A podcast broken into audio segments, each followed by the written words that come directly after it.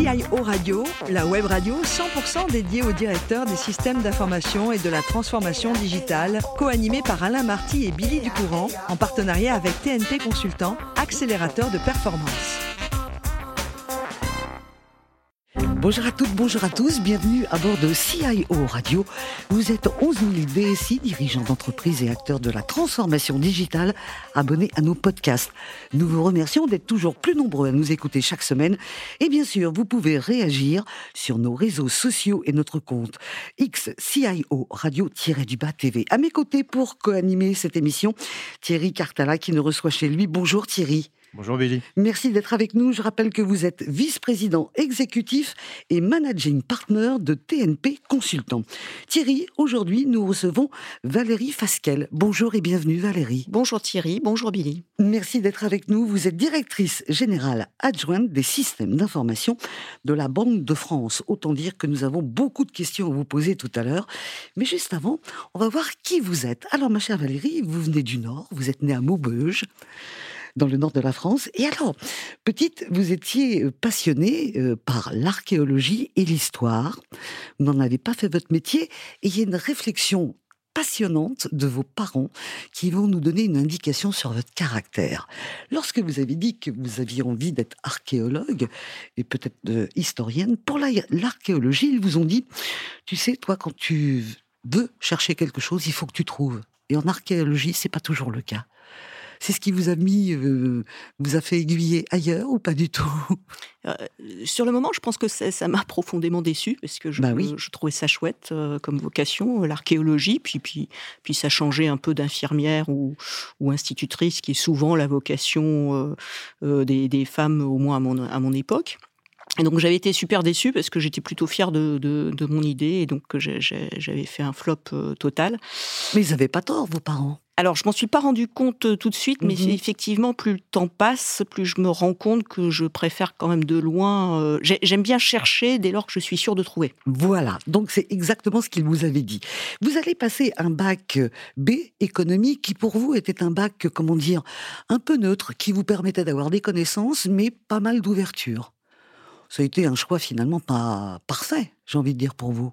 C'était le choix dans lequel je me reconnaissais le plus parce que je voulais pas me fermer de porte. Et donc, euh, comme j'aimais beaucoup de matière, euh, le, choix de la filière euh, à la fin du, enfin au milieu du lycée était un choix un peu cornélien, et donc je voulais faire un choix qui ne me ferme pas de porte. Mmh Alors après ce bac, vous allez poursuivre vos études avec Sciences Po, attention, section service public, et enfin on vous retrouve avec un DESS, entreprise publique à Paris Dauphine. Une fois que vous avez tous ces bagages dans votre poche, j'ai envie de dire, tous ces diplômes, on va voir que vous n'avez fait qu'une seule société. C'est la Banque de France. Est-ce que ça a été un choix au départ ou c'est un hasard? Alors, c'est, je ne sais pas si c'est un hasard ou un accident. Ça, pourrait être un peu des pas un choix alors? C'était pas du tout un choix. Euh, j'avais le, choix qui était certain, c'est que j'avais envie de sortir des études et de rentrer dans quelque chose d'opérationnel, de, de, de, construire. De euh, voilà. Donc, je, je considérais que, que j'avais fait un peu le tour de la formation. Et, c'est une amie euh, entrée à la Banque de France qui, m'a dit pourquoi tu tenterais pas le concours de la banque? J'avais fait un concours pour rentrer à l'ENA, que j'avais pas euh, réussi, j'avais pas envie de, refaire un nouvel essai. Et donc je lui ai dit mais la Banque de France qu'est-ce que c'est? Euh, Voilà. Donc c'est parti comme ça. Et j'y suis effectivement restée. Ça fait maintenant 30 ans. Mmh euh, et j'y suis restée parce que euh, j'y ai trouvé un formidable terrain de jeu, quoi, qui me qui me permettait de m'amuser, en même temps apparemment de satisfaire euh, mes, mes responsables. et donc j'y suis restée parce que j'ai trouvé des choses très différentes à faire. Alors justement, on connaît ce que vous faites aujourd'hui, on va en parler longuement avec Thierry, mais quel était votre premier poste pour qu'on voit en 30 ans l'évolution, le tout premier poste quand vous êtes arrivé à la Banque de France? Alors le, le poste à ce moment là donc à la Banque de France, on, est recruté euh, en, particulier par concours. Et donc, mhm. il y avait une liste de postes. Et, j'ai choisi un poste euh, sur lequel je n'arrivais pas à me représenter ce que ça pouvait être. Et le poste s'appelait, je m'en souviens encore très bien, euh, chargé d'études sur les, paiements scripturaux Et je m'étais dit, qu'est-ce que c'est un chargé d'études sur les paiements scripturaux?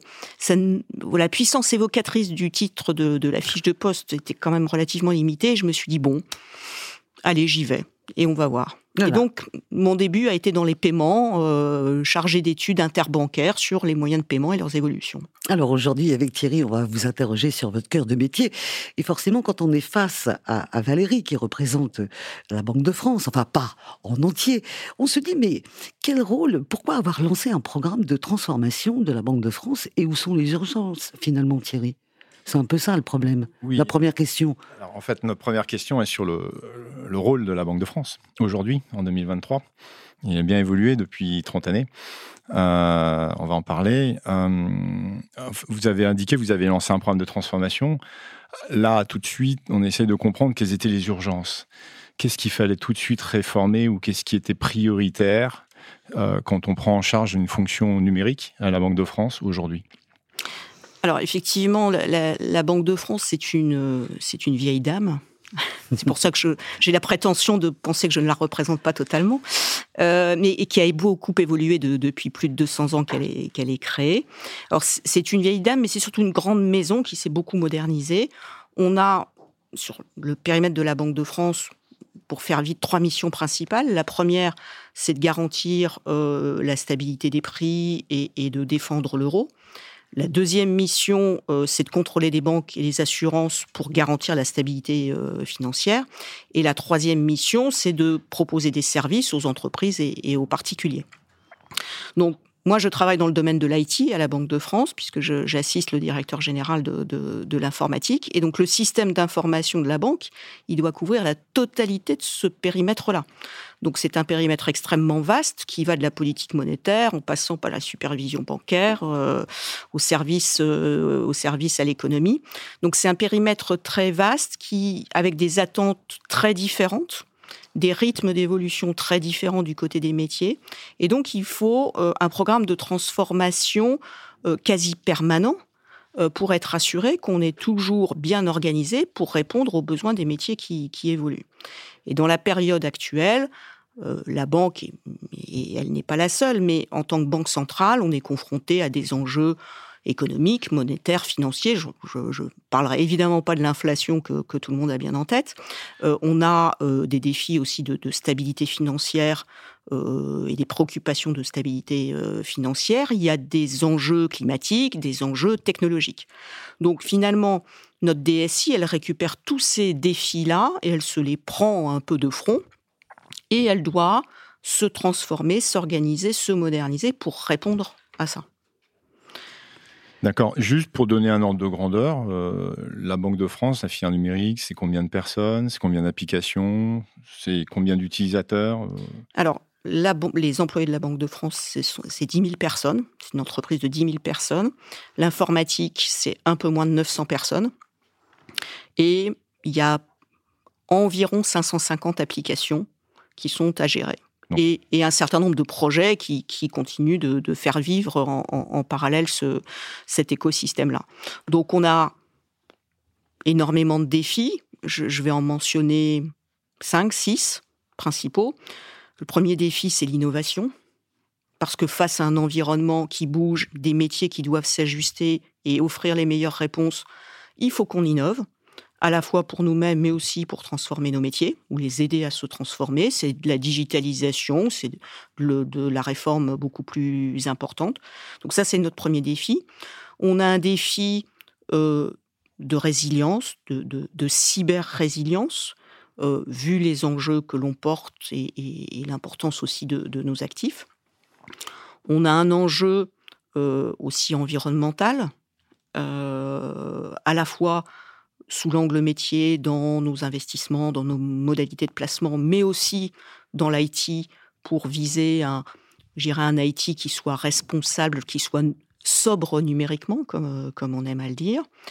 Euh, on a un défi euh, de capacité à créer et à proposer des services qui restent les plus adaptés à la demande aussi bien pour la Banque de France que pour l'eurosystème, parce que ça, c'est une dimension qu'il faut aussi avoir en mmh. tête. La Banque de France fait partie d'un ensemble plus large qui s'appelle l'eurosystème.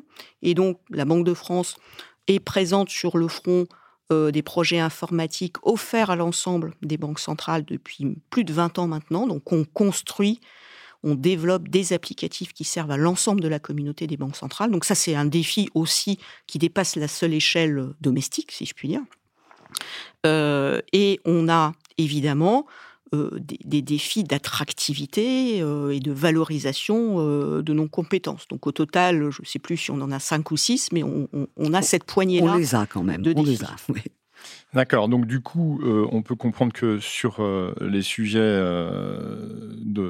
d'innovation, de, cyber et résilience, vous avez effectivement un sujet d'attractivité talent, parce qu'il faut trouver ces, ces compétences que toutes les banques je également, vous arrache.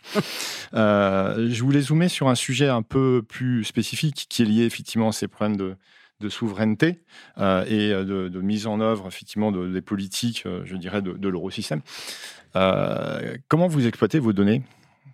J'ai compris que vous aviez des fichiers très importants, par exemple tous les clients qui sont interdits bancaires, tous effectivement les personnes qui sont susceptibles d'être en crédit ou surendettés. c'est des données fondamentales j'ai pas envie que vous les craquiez ou que quelqu'un vous les craque. Euh. Oui, alors on a effectivement euh, les données d'un certain nombre d'agents économiques. On a nos propres données issues de nos travaux euh, d'économie, de stabilité financière, etc. C'est vrai qu'une banque centrale, avec toute la couverture de métiers que j'indiquais, elle a un patrimoine de données qui lui appartiennent en propre ou qu'elle gère pour le compte de, de, la communauté qui est absolument faramineux. et donc on a un vrai enjeu consistant à les exploiter de la manière la plus appropriée pour enrichir aussi toute notre connaissance de l'écosystème, valoriser nos travaux d'analyse économique, etc. On a un défi, comme vous l'indiquiez, euh, de, protection et de résilience de nos applications informatiques qui gèrent les données de tiers, et notamment des, particuliers. Donc on a évidemment euh, toute un, une démarche de modernisation de ces infrastructures-là, de, fortes exigences opérationnelles, de résilience, de disponibilité, etc. Parce que là, on est sur des applications qui, doivent être en permanence ouvertes au public, en particulier si je pense aux, fichiers nationaux d'incidents de paiement. Et puis, on a un défi de souveraineté de plus en plus avec, euh, je dirais, euh, la problématique du cloud, euh, la modernisation des infrastructures techniques qui sont maintenant offertes aux acteurs. Donc on, a un vrai questionnement aussi et on regarde de manière très attentive cette question de la localisation de nos données. Donc on a un cloud interne aussi. Euh, donc on la Banque de France possède ses propres data centers. Donc on, fait partie euh, des, acteurs dans l'industrie financière qui euh, considère que disposer de ses propres data centers est un élément important dans la résilience et dans la souveraineté. Euh, au sein de ces data centers, on a aussi développé un cloud privé qui nous permet euh, à la fois de trouver des nouveautés technologiques et de s'appuyer là-dessus, et en même temps de préserver un certain nombre de données qu'on considère comme sensibles, ce qui ne nous empêche pas de faire appel au cloud public pour les données pour lesquels on a moins de. Justement, sur ce point, on parlait de l'eurosystème. Euh, vous n'avez pas prévu d'avoir un cloud européen, euh, l'eurosystème, entre les banques centrales? Alors, ça, c'est un vrai sujet. Aujourd'hui, euh, il y a beaucoup de réflexions sur, sur les clouds souverains. ces réflexions sur le cloud souverain, c'est vrai qu'elles sont souvent, et pour l'instant exclusivement, à dimension nationale. Parce qu'elles sont effectivement contraintes par des dispositifs juridiques qui sont avant tout nationaux. Euh, et c'est vrai que c'est un peu contre-intuitif parce qu'on se dit à l'époque euh, du partage de la donnée, de la mutualisation, de problématiques qui, comme le nuage de Tchernobyl, ne s'arrêtent pas aux frontières d'un pays en matière financière, la dimension européenne, elle devrait être là euh, dès le départ. Donc, il y a un certain nombre d'initiatives, elles restent pour l'instant assez, assez embryonnaires. donc, l'eurosystème, il regarde comment éventuellement euh, pouvoir s'appuyer en toute sécurité sur des offres euh, souveraines. Il y a un certain nombre de, choses qui peuvent aller dans le cloud public compte tenu de la sensibilité. Euh, donc effectivement, au niveau de l'eurosystème, la question du cloud est éminemment centrale en termes de, protection, non seulement en termes de sécurité, mais surtout de souveraineté dans euh, l'usage et, la protection de nos données. Oui, parce que c'est un peu paradoxal. Vous devriez montrer l'exemple. Thierry Breton, à la Commission européenne, produit des actes à n'en plus finir pour euh, réguler euh, toutes ces technologies. Et donc, ben, on pourrait s'attendre à ce que les, banques centrales emboîtent le pas. Et porte le, sujet globalement avec les Allemands, avec les. Alors avec les Anglais, ça va être compliqué, mais en tout cas, ils sont, sont pas dans la dedans. Donc du coup, est-ce que c'est il y a une orientation là à l'avenir ou est-ce que pour l'instant c'est quand même encore un, un sujet qui est dans les cartons? Alors, il y a plusieurs choses. C'est un sujet qui n'est pas dans les cartons en termes d'analyse de risque pour euh, euh, avoir une stratégie et une démarche structurée permettant de guider les banques centrales euh, dans l'usage du cloud public versus des solutions plus, plus internes. Il y a un deuxième volet que, vous, que vous mentionnez, qui est celui de la construction du système. Les banques centrales, ce ne sont pas des providers informatiques. Donc elles s'appuient sur des providers. Elles peuvent l'être dans certains cas, et en particulier pour les infrastructures de, de marché européennes. Des banques centrales ont construit un certain nombre d'infrastructures, mais leur nature première, ça n'est pas de développer des services informatiques. Donc elles s'appuient pour ça sur les services qui existent ou les services qui n'existent pas. Donc effectivement, une des questions qui peut se poser pour l'eurosystème, c'est de dire est-ce que dans les projets que j'ai de mutualisation euh, ou des projets communs au sein de l'eurosystème, est-ce qu'il y a des solutions du marché sur lesquelles je peux m'appuyer? Oui, non, qui satisfont mes exigences en termes de sécurité, de souveraineté en particulier, de résilience. Ou est-ce qu'il faut que je les développe par moi-même? Mais développer des solutions euh, euh, d'hébergement euh, en propre, euh, voilà, il faut quand même un peu de, solidité, de d'expertise, euh, etc. Donc on n'en est pas là pour l'instant, on en est déjà à regarder ce qui existe ou pas sur le marché. Et le quatrième volet, je vais être obligé, moi, de vous donner la clé, parce que c'est déjà la fin de ce podcast. Thierry, une toute dernière, toute, dernière, question. dernière, en, fait, après, c'est comment vous voyez là, effectivement la Banque de France en 2030, parce que là, vous avez un peu de recul, mais si on se projette un peu dans les 5 à 7 prochaines années, on, on vous voit comme effectivement un opérateur euh, historique qui effectivement apporte toutes ces cautions garanties euh, sur effectivement la stabilité du système financier, en, enfin en France en tout cas, et euh, un régulateur européen, la Banque centrale, qui effectivement pèse de plus en plus lourd dans les décisions de la gouvernance financière, et on va dire en France, entre guillemets, une chance ou moins de chance, mais des méga-banques comme la BNP, le Crédit Agricole, qui ont des moyens financiers colossaux en niveau informatique pour discuter euh, directement, s'ils voulaient, avec euh, ces opérateurs-là. Donc comment vous positionnez la Banque de France au milieu de ce concert d'un super régulateur européen et des mégabanques françaises? Euh, je ne suis pas sûr que le débat se pose nécessairement en ces termes parce que nous, on a, on a des missions de service public hein, qui sont globalement les, trois grandes missions que je, mentionnais au début. Il se trouve qu'on a fait un choix qui est d'avoir notre informatique propre on aurait pu faire un choix complètement euh, différent. Certaines banques centrales ont fait des choix, enfin toutes les banques centrales n'ont pas la, même stratégie. Donc nous, notre informatique, elle est là au service de nos missions.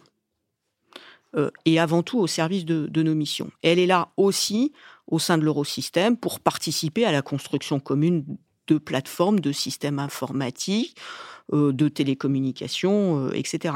Donc la vision à 5-10 ans, euh, je dirais, elle, est relativement stable. On continue, on a des missions que l'on souhaite exercer et qu'on va continuer d'exercer. On souhaite les exercer le mieux possible, en rendant le meilleur service, en étant le plus performant euh, possible, et en, combinant nos différentes, euh, nos différentes missions. Donc l'informatique, voilà, est une fonction support au service de nos missions.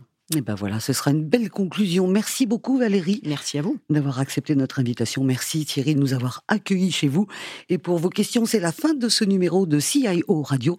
Retrouvez toute notre actualité sur nos comptes X et LinkedIn. On se donne rendez-vous mercredi prochain à 14h précise pour une nouvelle émission.